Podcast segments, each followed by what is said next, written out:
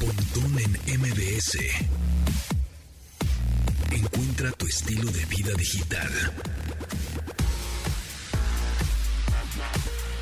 Amigos, bienvenidos a este programa de estilo de vida digital que ya saben que se transmite de lunes a viernes a las 12 del día en esta frecuencia MBC 102.5. Hoy es jueves 20 de abril del 2023. Muy contentos, muy emocionados con mucha información en este programa, en esta emisión.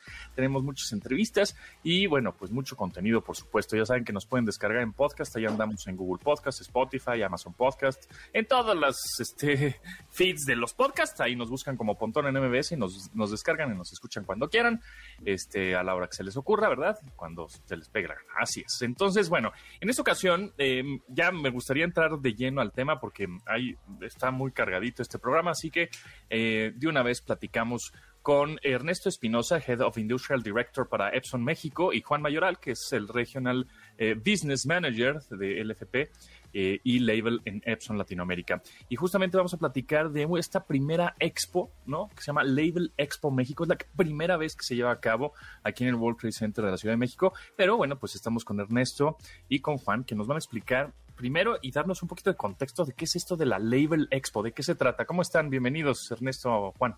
Hola, ¿qué tal? ¿Cómo estás? Mucho gusto. Saludos, gracias por la invitación y saludos también a toda la audiencia. Eh, precisamente lo que comentas es el primer año que se hace en México. Eh, los años anteriores se, realizaban en otros países. El año pasado fue en Chicago, que también tuvimos presencia ahí. Entonces es una buena oportunidad ahorita para que toda la gente que está metida eh, con todo el tema de la industria de la etiqueta y del empaque eh, pueda tener un acercamiento mucho mayor con, con, todas las marcas, no nada más con Epson, sino con todas las marcas. Ok, entonces es una expo que ya lleva mucho tiempo, nada más que se van haciendo en diferentes países y en esta ocasión tocó México. Es correcto, es un nuevo formato que se está realizando. Juan, creo que querías participar y, si quieres sí, sí, Solo comentar que es una feria internacional de, de, mucha exposición en todo el mundo. ¿no? Tiene presencia en Europa, en Latinoamérica, en Estados Unidos, por supuesto, y es la primera vez que la tenemos en México, así que hay que aprovechar para que todo el mundo vaya a conocer la tecnología. Y esa justamente esa tecnología de la que vamos y de la que está en esta exposición, pues son máquinas de empaquetado, de etiquetas, de, de diseño. ¿Qué es lo que podemos encontrarnos ahí? Bueno, mira, prácticamente todas las marcas va con lo mejor de la tecnología que tienen. En este caso, Epson va a presentar una máquina, una prensa digital de impresión de etiquetas de alta gama y es un complemento perfecto para aquellos convertidores de etiquetas que hoy día ya tienen equipo análogo, flexografía, para poder migrar a la parte digital y poder complementar los servicios que hoy día están brindando a, a los clientes.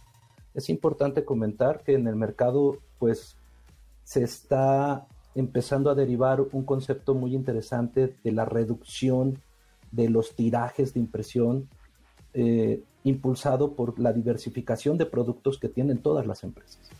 Entonces, la parte digital empieza a jugar un, papel muy, muy relevante y muy importante en la industria para poder eh, cubrir todos los servicios que está demandando.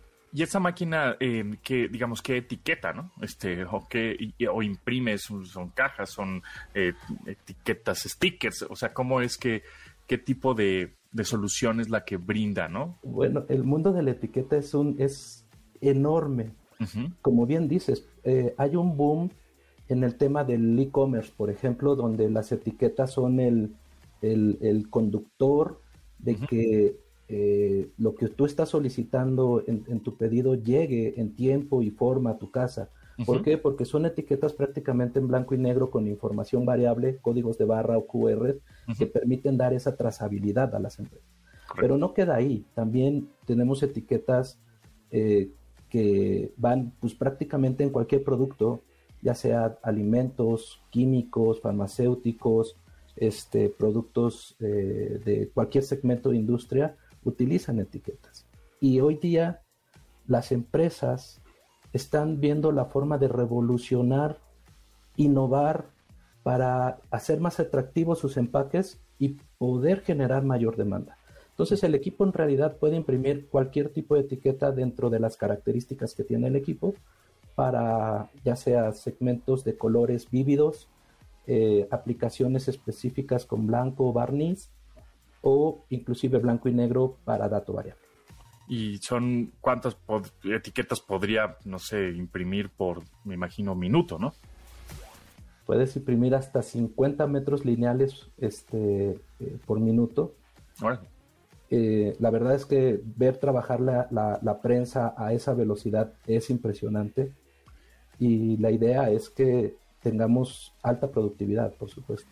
¿Y a quién va dirigido eh, o dirigida esta, esta máquina? Digo, esa cuestión profesional, evidentemente, pero ¿qué empresas son las que podrían utilizar este tipo de, maquinaria? José Antonio, si me permites eh, hacer unos comentarios, esa pregunta es súper interesante porque no nada más va, va, dirigido hacia la industria de alto volumen, okay. va dirigido también hacia esas pymes que quieren hacer desde una etiqueta hasta mil etiquetas o diez mil etiquetas o veinte mil etiquetas. Lo que, lo que permite la tecnología eh, digital y, la tecnología de Epson es, precisamente eso, que tus costos no se vean afectados este, si son de una a mil o de mil a diez mil, etcétera. Entonces, Juan, creo que aquí nos puedes ayudar también mucho a complementar el, el target específico que estamos buscando y al final al que estamos abiertos. ¿no? Sí, por supuesto. El 80% de nuestro target son convertidores de etiquetas, por supuesto. Sin embargo, eh, no, no, no, se exime que podamos trabajar con, las empresas que generan eh, el consumo de estas etiquetas. Eh, en realidad, nuestro objetivo es, en términos de experiencia del cliente, no solo mejorar la experiencia de nuestros convertidores de etiquetas al tener un equipo eh, automatizado, al tener un equipo de alta ingeniería, al tener un equipo de alta productividad, sino también mejorar la experiencia de los clientes de nuestros clientes. Y quiero decir, son todas aquellas empresas AAA que hoy día generan etiqueta y que están tratando de ser innovadores para tener mayor impacto en los anaqueles de las tiendas de retail, por ejemplo, o de cualquier este, tienda departamental. Ok. Oye, eh, pues para conocer este, mm, esta tecnología, entonces, pues podría ir cualquier persona a la Label Expo México 2023 que se va a llevar a cabo ahora en el World Trade Center la siguiente semana, ¿no? Del 26 al 28 de abril. Em, cualquier persona interesada en esta industria, que le quiera entrar, que quiere conocer, que quiere conocer esta máquina que es enorme y quiere saber cómo funciona, Sí, sí, de hecho puede ir cualquier persona, de hecho pueden hacer su preregistro ya, este, metiéndose a Label Expo México, y si no llegando ahí hacen su preregistro y pueden entrar. Este, y, lo interesante es, bueno, ya que estén allá adentro, nosotros vamos a estar en el stand D25, en donde, bueno, los vamos a recibir obviamente con mucha alegría. Viene gente de todo el mundo, o sea, tenemos gente desde Japón hasta Brasil, en donde podemos dar cualquier tipo de asesoría y dedicarles el tiempo que necesiten a cada uno de ustedes, ¿no? Claro, porque pues ahora, en, eh, justo en el encierro 2020, 2021, 2022, pues mucha, muchos emprendedores empezaron justo a vender sus, pues ya sea productos en línea y, y este, o pues sí, prácticamente eso. Entonces era, ahora cómo hago inventario, cómo etiqueto mis cosas, ¿no? Mis productos, cómo los vendo, cómo que, tengan una bonita presentación también, que les llegue bien a las casas, etcétera. Y pues esto es, es, parte de justamente de esa, de esa cadena. Entonces, bueno, pues los invitamos 26 y al 28 de abril al World Trade Center, allí la primera vez que se lleva a cabo la Label Expo aquí en México. Está muy interesante y pues por ser primera vez, pues, valdría la pena darse una vuelta por allá. Yo estaré seguramente por ahí a ver, a ver qué me encuentro y qué tecnología y por supuesto visitando ahí el stand de Epson. Ernesto Espinosa, Head of Industrial Director para Epson México y Juan Mayoral, eh, Regional Business Manager y Label en Epson de Latinoamérica. Muchísimas gracias, estaremos ahí en contacto y bueno, pues por ahí estaremos dándonos la vuelta por allá, por el World Trade Center. Gracias Ernesto, gracias Juan. Muchísimas gracias. Gracias a, gracias a todos, hasta luego. Hasta luego. Continuamos después del corte con Pontón en MBS. Estamos de regreso con Pontón en MBS. Pontón en MBS. Entrevista. Bueno, pues ahora estamos con Federico Villegas Solera. Él es director general de Carl Zeiss de México. Y bueno, estamos aquí en Tijuana en la inauguración del Demo Center de IQS, que es la división industrial de Zeiss. ¿Qué tal? Buenas tardes, buenas, buenos días, buenas tardes. Bienvenido, gracias por aceptar la, la entrevista. Muchas gracias, muchas, muy contento de estar inaugurando este lugar ahora. Padrísimo. Eh, a mí me gustaría empezar primero, esta, esta empresa a mí me impresionó porque, bueno, yo la eh, ubicaba por algunos telescopios que estaban por ahí en el lugar donde trabajaba o, la ubicaba eh, a lo mejor el logo en, algún lado, pero es una empresa que está en el ramo de la tecnología en todas partes, ¿no? Sí, realmente, y eso es una muy buena pregunta. Carl Zeiss está en todas las ramas que necesiten algo de óptica. Entramos en el área médica, en el área de industria, en el área aeroespacial. El, el telescopio Hubble que anda en el espacio tiene un lente de 5 metros hecho por Carl Zeiss. El James Webb, el nuevo telescopio lanzado hace poco por la NASA, tiene la tecnología Carl Zeiss para los nuevos lentes que está usando para eso. Y por supuesto el área médica que es el área donde nosotros somos líderes también en, en todo lo que tiene que ver con microscopía, eh, cirugía ocular, etcétera, etcétera. Que veía a una de las partes básicas de SAIS es que miden, ¿no? Entonces estaba yo viendo ahorita cosas, ahorita que es de las cosas de las, de las cosas médicas, pues a lo mejor eh, un implante o una cosa de diente se tiene que medir y tiene que ser exacto, ¿no? Sí, es una, es una empresa alemana con 175 años de existir, donde la exactitud es el principal eh, eh, componente de todo lo que produce SAIS.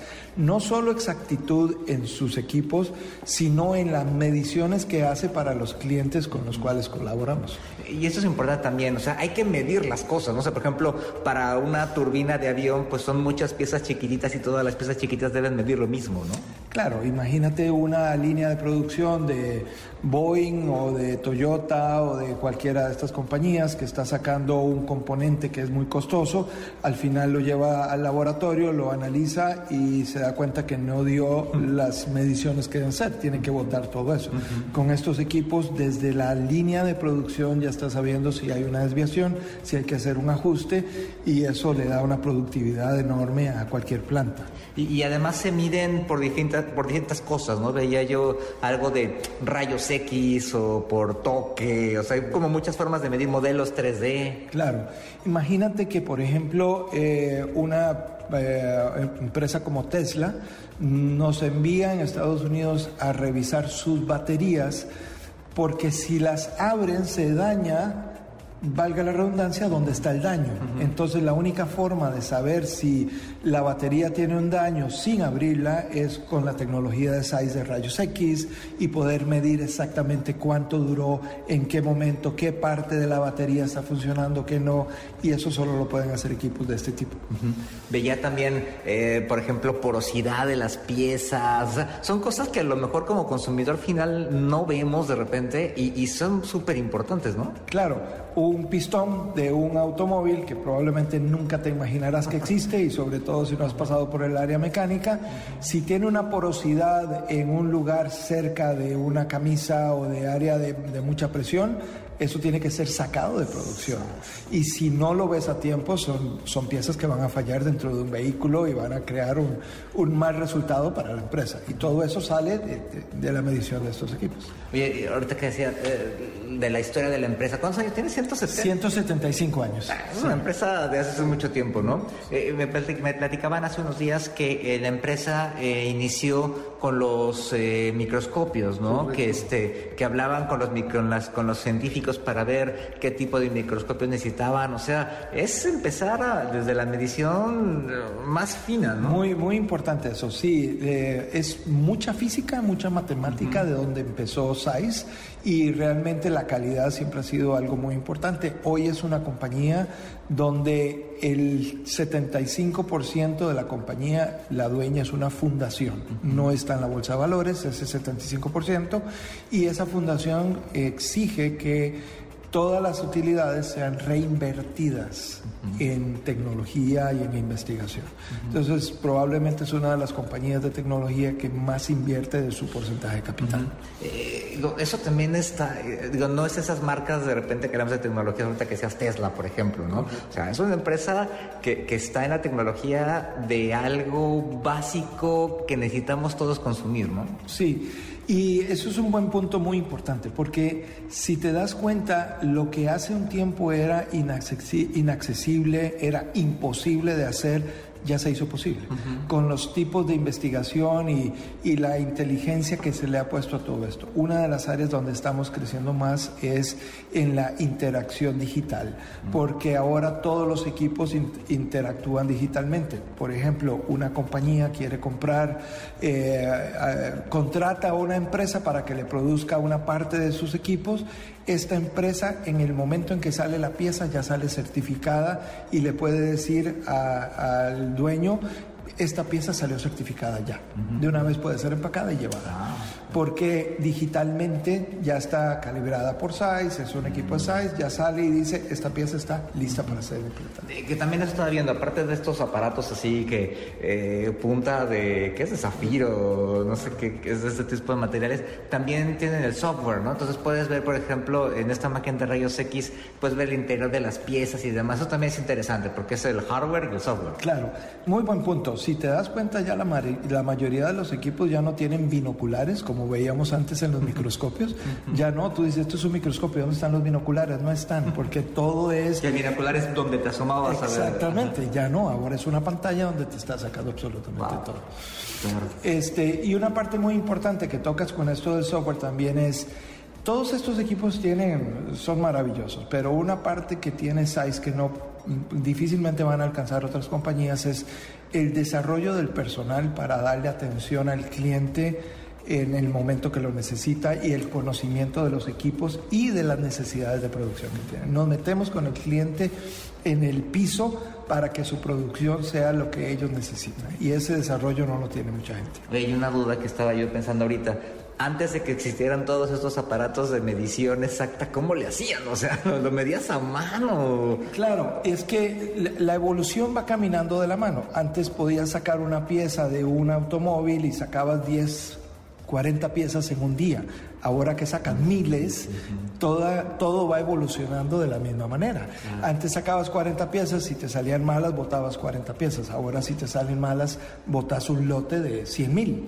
Entonces de ahí viene la importancia de tener este tipo de mediciones también. Oye, bueno, ya para ir cerrando. Entonces, por ejemplo, eh, si yo tengo, no sé, vamos a pensar en un avión este, en avión son muchas piezas. Todas esas piezas tienen que medirse para que embonen exactamente desde, el tornillo hasta la turbina. Mira, muy buen punto, porque uno piensa que una compañía aeronáutica como Boeing o cualquiera de estas produce muchas de sus piezas, pero también compran muchas de sus piezas a quienes le producen para sus ensambles. Y esas empresas tienen que estar certificadas con los equipos SAIS también, para que embonen, para que sean de la calidad de, necesaria para ser aeronavegable, por ejemplo. Entonces, no solo es la compañía principal la que compra, sino todas las que vienen detrás, dándole desde el tornillo más sencillo, las llantas, todo lo que se necesita para que funcione súper interesante. Pues bueno, hoy conocimos un poco más de esta empresa y pues bueno, muchísimas gracias por la invitación aquí en Tijuana. Están muy padres las instalaciones y pues que no sea la última que platiquemos, ¿no? Sí, por supuesto. Y ojalá puedan darse la vuelta por este lugar. Para conocer estas máquinas normalmente había que ir a una feria en Nueva York o en algún lugar. Aquí las tienen en Tijuana, está abierto para que nuestro público lo venga, lo conozca, lo pruebe de primera mano. Padrísimo. Pues muchísimas gracias. Él fue Federico Villegas Solera, el director general de Carl Zeiss de México. Muchísimas gracias. Muchas gracias. Espero verlos por aquí. Continuamos después del corte con Pontón en MBS. Estamos de regreso con Pontón en MBS. Pontón en MBS. Entrevista. Y amigos, en esta ocasión me da gusto presentarles a José Andalón, que es, bueno, pues algunos lo conocerán porque tiene un canal de YouTube muy exitoso con más de 2 millones de suscriptores que se llama Math to Me y que, bueno, pues es un canal en donde nos explica matemáticas, nos dice cómo resolver algunos problemas, etcétera. Es un, es un canal pues muy eh, edutuber, ¿no? Como ahora como, como, le dicen, que son canales pues que son educativos y que aportan, ¿no? Y que justamente ese tipo de canales ayudan también, yo creo, ¿no? A la nube, al Internet y a la inteligencia artificial a que se nutra y a que nos dé resultados y soluciones este, favorables. Y justamente de eso vamos a platicar, de la inteligencia artificial y del chat GPT y de todo esto que está muy, muy de moda y que sí va a ser un parteaguas definitivamente. Y eh, pero en la integración de justo las matemáticas y de cómo eh, hay que sacarle provecho y cómo usarlo a nuestro favor para seguirle, pues seguir aprendiendo, ¿no? José, ¿cómo estás? Bienvenido.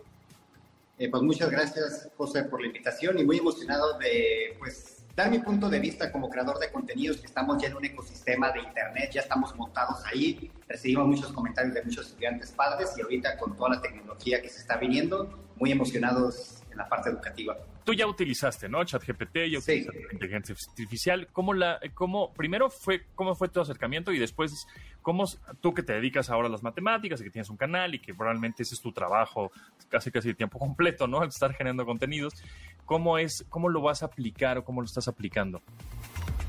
Bueno, yo trabajé 10 años frente a grupo en Baja California de preparatoria, maestro, entonces entiendo la situación de los estudiantes, la motivación, el miedo que tienen de pasar en los pintarrones. En el 2009 empecé con el tema de, eh, de Internet, crear contenidos, entender cómo masificar el trabajo que haces para tu clase, pero si lo implementas en otro medio, puedes ayudar a más estudiantes. Eh, el año pasado, en el 2022, noviembre, abrieron ChatGPT, la última actualización el 14 de marzo del 2023. Y simplemente con cuatro meses aproximadamente de haberse lanzado esta tecnología más amigable, la inteligencia artificial ya existe desde años atrás, solamente se presentó de una forma que todos como que nos conectamos y pues obviamente hay que sumar siempre la tecnología. Yo la he utilizado obviamente para experimentar y me he dado cuenta que esta tecnología en particular nos ayuda a entender que muchas soluciones mecánicas, que es lo que matemáticas a veces resaltamos, ya quedan resueltas. Es decir, a un alumno que le pongas una tarea que la ha repetido por años, tablas de multiplicar, eh, bueno, quitemos tablas de multiplicar porque hay que separar, memorizar conceptos y términos, que es parte de las herramientas que necesitamos como humanos, pero eso no es un desarrollo matemático.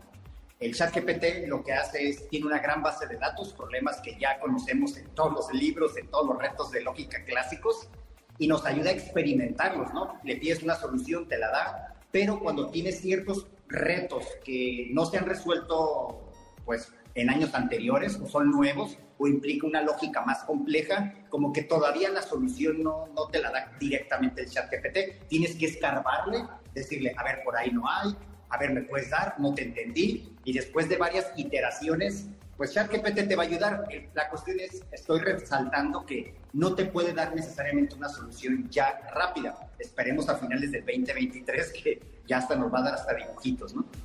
Claro, sí, como, como dices, o sea, es eh, no confiarse al 100% de la inteligencia artificial, tener cierto tu conocimiento humano y que has investigado y todo como para realmente pulir el resultado que te puede llegar a dar eh, o investigar un poco más. Sí te puede inspirar, sí te puede dar una guía, sí te puede sacar de algún algo, algo que andas trabado en la cabeza que dices, oh, ya, ya, ahí me, estoy viciado y igual te puede sacar un poco del bache. Sin embargo, bueno, pues sí, sí hay que tener este criterio humano para decir, mm, esto sí no me late, esto sí, tengo que, investigar un poquito más. ¿Y tú cómo has implementado justamente esta tecnología de inteligencia artificial con tus clases de matemáticas? Bueno, yo veo la analogía como en los libros, ¿no? O anteriormente YouTube, que me tocó esa transición. Al final uno tiene que experimentar, moverle para tener una madurez. Por ejemplo, a mí me dicen, ¿qué libro me recomiendas de matemáticas? Yo digo, pues muévele, o sea, literalmente ve a una librería, ojéalo, tal vez te gusta con dibujitos, tal vez te gusta que tenga tips en las esquinas, tal vez te gusta que sea un problemario directo. Tú te vas a conectar con el libro y por eso hay tantos autores. Después YouTube pasó la misma historia, hay muchos creadores, tú te conectas con un creador, entiendes, uno le explica más largo, otro más corto, y lo mismo ChatGPT es una tecnología que está evolucionando y al moverle pues va a aprender, va a mejorar y yo lo que invito es efectivamente uno, los clásicos retos que ponemos de tareas, entender qué es lo que tienen los estudiantes y qué tenemos nosotros para decir, bueno, esta tarea si la pongo mecánica, ChatGPT, copiar y pegar los estudiantes. Entonces yo como docente decir, ¿cómo puedo pasar a otro nivel que ya les cueste un poco más de, que creo que es la intención de los salones de clase, ¿no? ¿Cómo puedo hacer una actividad más global utilizando ChatGPT y decirle a los estudiantes, en lugar de que me resuelvan nada más la tarea, eh, pregúntale cosas a ChatGPT y en la tarea agrégame esta esta, ¿qué será? Esta investigación que hiciste junto con ChatGPT de tu tarea que trataba de encontrarle edades de un padre a un hijo, ¿no? Pero, ¿qué tal si el alumno le pregunta, oye, ¿qué tal si la situación del padre y el hijo me lo mandas a una época de la Revolución Mexicana? Un decir, ¿no? ¿Y por qué no? Ahora imagínate que las personas, en lugar de estar hablando de, de pesos o de edades, ¿qué pasa si la gravedad ahora están en la luna, ¿no? No sé, ¿no? Entonces, estás, estás agregándole variables a un problema tradicional, pero el chat GPT nos permite explorar áreas que nos costaría mucho tiempo consultar fuentes y conectar. ¿Qué le dirías a los profesores actualmente, ¿no? a los docentes que dan clases de todo tipo de materias cómo utilizar esto a su favor, porque evidentemente esto va a ser una revolución en la cuestión de educación, ¿no? O sea, la educación tradicional queda un poco obsoleta con la llegada de esta tecnología. Experimentar, nadie tiene una solución y cada quien tiene una necesidad. Entonces, lo que yo recomiendo es primero entender qué es lo que tenemos enfrente y además está cambiando. Entonces, cuando entendamos, a los tres días va a haber otra cosa hay varias herramientas, ChatGPT es una herramienta que sale de inteligencia artificial, pero hay otras más que eh, de texto, de audio, conectan y, básicamente hacen tareas. Entonces, como maestro, eh, una de nuestras actividades es diseñar contenidos. Esto nos puede ayudar. El alumno tiene que hacer tareas, tengo que entender que no copie o alguna herramienta que me permita verificar que no esté copiando. Entonces, en lugar de estar evadiendo las tecnologías, como ha pasado, por ejemplo, con la calculadora, yo me acuerdo esta anécdota de hace años a mí me decían, no uses la calculadora en un examen porque estás haciendo trampa, o sea, no estás pensando, ¿no? Pero han pasado años y sigo viendo esta actividad en las, en las evaluaciones, cuando si desde hace años nos hubieran dicho, usa la calculadora, sé un máster en la calculadora y mejor te pongo retos más complejos que una simple cálculo trigonométrico, eh, cálculo de una operación, no es suficiente, ¿no? O sea, si te, te, ponen una evaluación, que la calculadora es una herramienta realmente, y no es como que te pongan en la evaluación, desarrollame 5 por 3, pues obviamente la calculadora no va a ser, ¿no? Así que yo creo que las tecnologías ahora eh, nos van a permitir que podamos resolver problemas más complejos, así es la vida ahora, son problemas más complejos y no hay que darle la vuelta, hay que moverle, hay que educarnos y hay que eh, pues tener más foros y este tipo de espacios para entender las mejores prácticas que tienen de otros lados aplicando inteligencia artificial en las clases de matemáticas y de todas más. Justo ahora, eh, eh, pues los profesores lo que tienen que enseñar es sí las partes básicas y las bases, etcétera, pero a enseñarlos a pensar, ¿no? A tener criterio para poder justamente decirle a la inteligencia artificial qué es lo que busca, ¿no? Porque, pues, como dices, pues 5 por 3 en una calculadora te lo va a hacer, pero pues entonces más bien enséñalo a pensar para que pues, sacarle el 100% al poder que tiene, en este caso, una calculadora o la inteligencia artificial. Claro, como, exacto. Eh, pues sí, o sea, al maestro tenemos que entender muy bien primero cuál es la labor actual del maestro, ¿no? Si es dar pura, puro contenido, Obviamente ChatGPT y otras tecnologías lo van a sustituir, pero obviamente el maestro es más que eso, ¿no? Y tenemos que entender que el maestro eh, permite, pues, conocer al individuo, conectarse, eh, también ver diversas eh, capacidades entre los alumnos y es una guía, una referencia dentro de la sociedad muy importante. Quien no recuerda un maestro bueno o malo? Así que hay que resaltar eso del maestro y también pues tiene mucha chamba de varias cosas que, pues sí, el sistema educativo ahí le ponen y a veces se le hace complicado que el maestro se pueda centrar en lo principal que es hacer que pues encienda la llama del estudiante, ¿no? Las tecnologías, o sea, como de broma decimos, ¿no? Los alumnos las saben usar más que nosotros.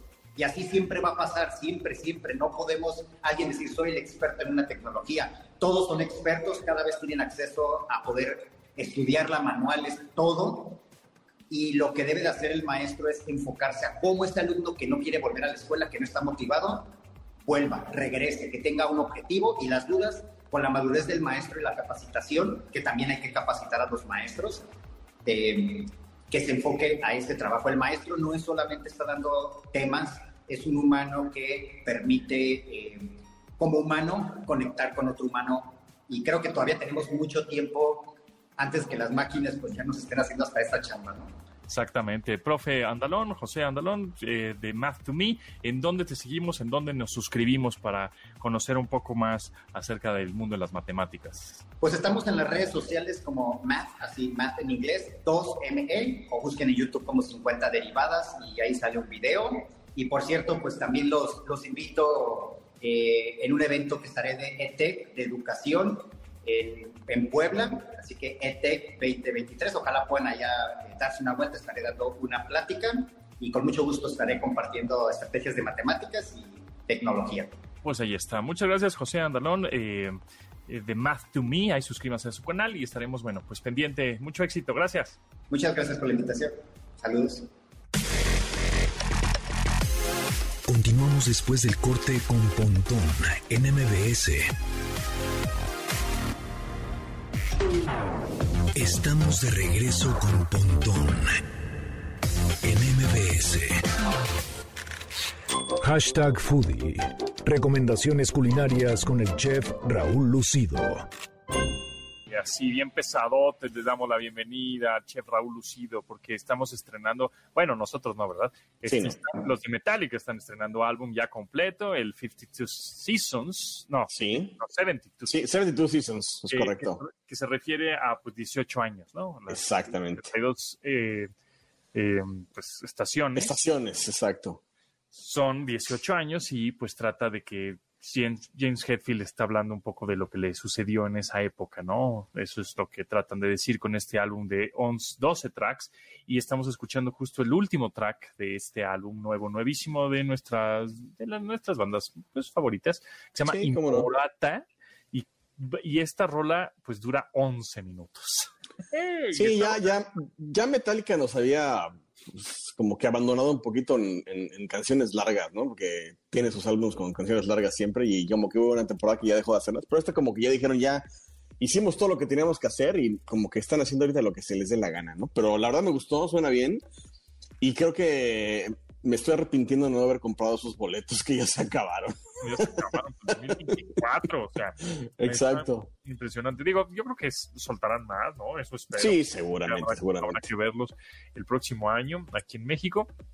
Y, ¿sabes lo único que no me gustó del todo? Que creo que les faltó, este, pues no sé si inversión, creatividad, no sé si les dio flojera o qué el concepto un poco del disco gráfico, las gráficas, o sea, el color amarillo con negro está padre, pero como que la portada, eh, y los videos musicales. Los videos... Fíjate que no he visto los videos. Bueno, vi el primero de Luz Eterna y sí se me hizo como bastante ah, genérico. Muy O sea, genérico. no tiene, no tiene nada de producción, así que digas, wow, ¿qué onda? No, o sea, es como muy... Y ahorita están No sacando sé. algunos como de anima- animados, o sea, como con Mm. dibujitos, pues.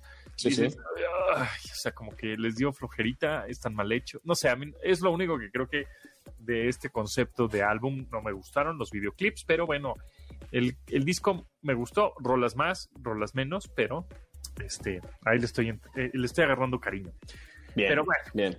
Hablando de otras cosas y de que también a los geeks y a los rockeros nos gusta comer, pues resulta que Elena Reigadas, la chef del Rosetta, la catalogaron como la mejor chef del mundo en la versión Exactamente. femenina, ¿no? Pero a ver, ¿cómo es eso? ¿Cómo, cómo puedes decir el- es el mejor chef del mundo? ¿Con qué criterio? ¿Por qué? Además de la comida, supongo, tiene, también ella es medio activista un poco también. Sí, exactamente. ¿No? Mira, este, este pues, premio, esta mención se lo hace la lista esta de los 50 best, los 50 mejores. Ajá. Y no es la primera mexicana que gana. En 2019 estuvo también eh, Dani, eh, Daniela Soto Inés, eh, que ganó ese premio. Da- ella, Daniela Soto Inés, era la chef del Peltre. Ah, ¿Sí se llamaba Peltre? No, me parece que se... No, sí, Peltre. no, sí, Peltre, perdón. Del restaurante que tenía Enrique Olvera o que tiene Enrique Olvera en Nueva York. Ah, este, ¿Cosme? Cosme. Cosme. Es correcto, es correcto. Cosme. Entonces, este, y ahora gana esta, esta chica Elena Reigadas, que justamente, como decías, tiene el restaurante este La Roseta, entre otros, porque tiene por ahí en algunos hoteles, restaurantes y conceptos. Y pues mira, le dan este premio o esta mención porque justamente pues hace buen trabajo en sus restaurantes, los críticos van, prueban su comida y tiene esta parte detrás de, como decías, de pues tener cosas como para hacer para la comunidad. Y se ha enfocado mucho en, el tema de la biodiversidad de México y en hacer menús como, como rescatando todas estas, estas recetas y buscando proveedores que sean eh, ecoamigables. Y, está esta, pues no es moda, porque realmente es como realmente debería funcionar todo, el famoso fair trade, que para que los proveedores también, toda la cadena de proveedores reciba lo que tiene que recibir, ¿no? Porque a veces el intermediario donde infla mucho los precios y el productor de jitomate, pues le llegan pesos y realmente el, cheque gordo se queda en el intermediario y el restaurantero pues cobra mucho más. Entonces este fair trade se está poniendo muy como, como en el centro de los restaurantes de este estilo que claramente se puede hacer cuando un restaurante es pequeñito y tu productor te puede dar esa cantidad pequeñita. Un restaurante de cadena es imposible que tengas un tema fair trade a menos de que le compres directamente al, al productor, ¿no? Entonces, Elena, pues hace eso, la verdad, qué buena onda que México esté otra vez puesto ahí, porque pues, ya había estado en el 50 Best los demás restaurantes de, Enrique Olvera, también estuvo el Quintonil, y por ahí estaban también Pangea de, de Monterrey, y empezaron a hacer, cada vez hay más y más y más nombres en esta lista, y no solo de la, del 50 Best de Latinoamérica, sino del 50 Best a nivel mundial, ¿no? Entonces eso como que creo que yo, creo que vuelve a poner los, los reflectores en la gastronomía mexicana y ya no son los mismos nombres que habíamos visto año con año, ¿no? O sea, ya hay un personaje nuevo que van a decir, oye, y entonces, ¿y qué pasó con Olvera, no? ¿O qué pasó con, con los demás, no? Entonces yo creo que este es muy buena ventana como para que el resto del mundo voltea a ver la gastronomía mexicana donde va, ¿no? Ya ven, ya somos eh, buenos para el béisbol, somos buenos para los walk, somos buenos para, la Fórmula 1. Muchos chefs están ahí metidos en los mejores del mundo. Exacto. Y, seguimos viendo el foot. Exacto, exactamente. seguimos viendo, seguimos viendo el soccer, que no, no, no soy muy amigo de la, de la Liga Nacional, pero bueno, Sí. exactamente, ¿no? Entonces creo que, creo que sí hay que apoyar ese talento. Si no han ido a, comer al restaurante Rosetta, obviamente vayan y creo que a partir de este anuncio debe estar ahorita ya más que reservado de aquí. Es lo que te iba a decir. Eso, eso ayuda a, obviamente a cotizar el lugar, a darle más fama, a que la gente quiera estar, por supuesto, en, eh, pues en un restaurante de alguien ya pues famoso, reconocido, es parte también, eso le ayuda mucho al marketing, ¿no? En este caso al Rosetta de Elena Reigadas, catalogada como pues la mejor chef del mundo femenino. Y entonces, eh, bueno, pues Elena Reigadas, eh, mm, como que en, en, el Rosetta, ¿cuál sería como el menú que tiene? Es, nunca he ido, bueno, y ahora seguramente pues menos, porque no va a haber lugar, ¿verdad? Con este, con este premio, va a estar hasta ¿Sabes Vamos a, vamos a ir en el 2024, cuando vayamos al concierto de Metallica, hacemos la reservación de una vez. Hacemos la reservación ahorita para el 2024, sí, seguro, va a estar hasta el gorro. ¿Pero qué tipo de comida es? ¿Mexicana o...? Pues fíjate que tiene un poco de todo, ¿no? O sea, no es así como de un, menú de diversidad, así de tengo comida italiana y asiática y mexicana y sudamericana y, parrilla, ¿no? No. Tiene, es un menú como, es de cocina de autor, quiere decir que es eh, pues, las influencias que ha tenido Elena a lo largo de su carrera. Y estoy revisando ahorita el menú que tienen hoy vigente, digamos, porque son menús que están cambiando constantemente. Y percibo bastante, digamos, influencia justamente de una chef que fue mi primer trabajo, Mónica Patiño en la Taberna de León, que sigue funcionando y que era una ¿no? Exactamente, en Plaza Loreto. Eh, tiene, era una institución, Mónica, y ahí sigue, la verdad, a piel cañón, y marcó esta escuela como de, de chefs, en, en, ese momento éramos chefs jóvenes, pero ahorita ya estamos todos señores, pero sí marcaron esta escuela como de nuevos chefs con una tendencia de ver qué es lo que había en el, en el mercado, y hacer el menú a partir de eso, ¿no? Y otras eran eh, Patricia Quintana y Marta Chapa, ¿no? Patricia Quintana lamentablemente ya murió hace algunos años, tenía un restaurante en, Polanco, el Isote, que también fue muy bueno. Y Marta Chapa por ahí me parece que tiene, no sé si aún siga vigente, el Dulce Patria también en Polanco.